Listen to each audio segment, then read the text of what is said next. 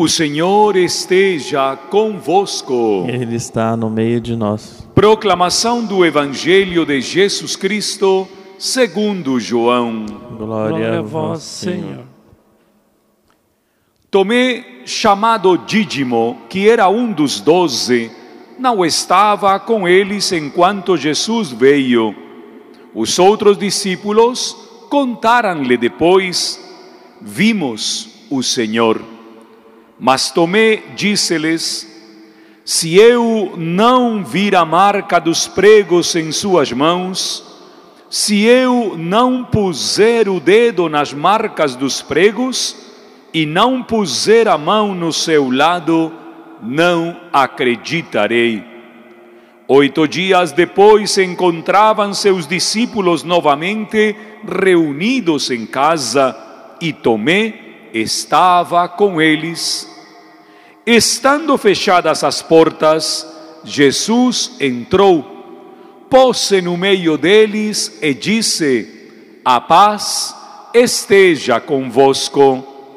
Depois disse a Tomé: Põe o teu dedo aqui e olha as minhas mãos. Estende a tua mão e coloca-a no meu lado, e não sejas incrédulo, mas fiel. Tomé respondeu: Meu Senhor e meu Deus.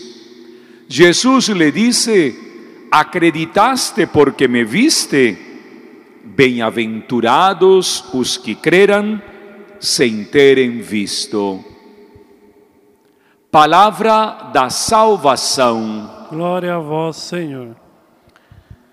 Ao celebrarmos hoje a memória deste apóstolo São Tomé, podemos verdadeiramente realizar uma paradinha durante a semana e divisar o panorama da nossa fé.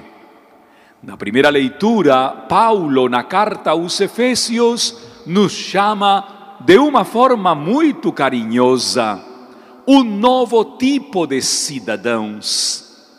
A fé faz com que a nossa cidadania antiga tome uma nova identidade. E é que a virtude teologal da fé nos faz a todos copartícipes de uma realidade completamente inesperada. Precisamente por isso, o apóstolo Tomé não se representa a si mesmo, representa a todos nós. Homens e mulheres que acreditamos em Deus, mas que nosso ser humano, portado e levado muitas vezes, quer pelo ceticismo, quer pelo ateísmo, nos leva também a criar sérias dúvidas.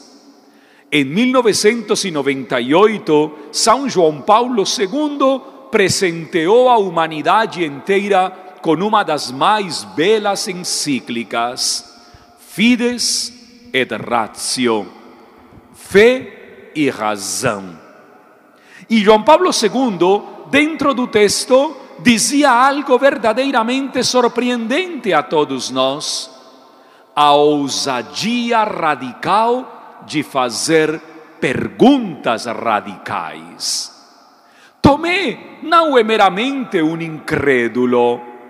Tomé é um homem que é capaz de fazer perguntas além do visível. E talvez aqui é onde está o problema de muitos católicos e católicas, que são incapazes de se fazerem perguntas radicais para a sua fé. A primeira que eu me faço constantemente: por que acredito em Deus? Por que ainda sou católico? Por que ainda vivo esta experiência da fé? Sem ousadia, a fé fica baseada num fundamentalismo barato impressionantemente perceber e ver como muitas vezes a nossa fé declina e declina cada vez mais por falta de uma grande ousadia.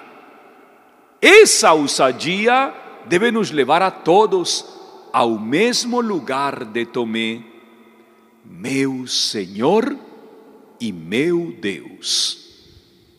Ao longo deste dia, quero lhe fazer um convite. Faça essa jaculatória quantas vezes for necessário. Meu Senhor e meu Deus. Quando você ligue o carro para ir a trabalhar, quando entre dentro do ônibus, quando chegue no seu trabalho, quando fique em casa ao longo da jornada, quando você nos acompanhe ao longo do dia até o meio-dia com a adoração, diga constantemente: Meu Senhor e meu Deus. A nossa fé se fortalece no testemunho. O mundo hoje não acredita nos grandes mestres. Hoje acreditamos no testemunho dos grandes mestres. A fé é uma mestra que nos conduz para realidades sublimes. Aumentai em nós a nossa fé. Amém.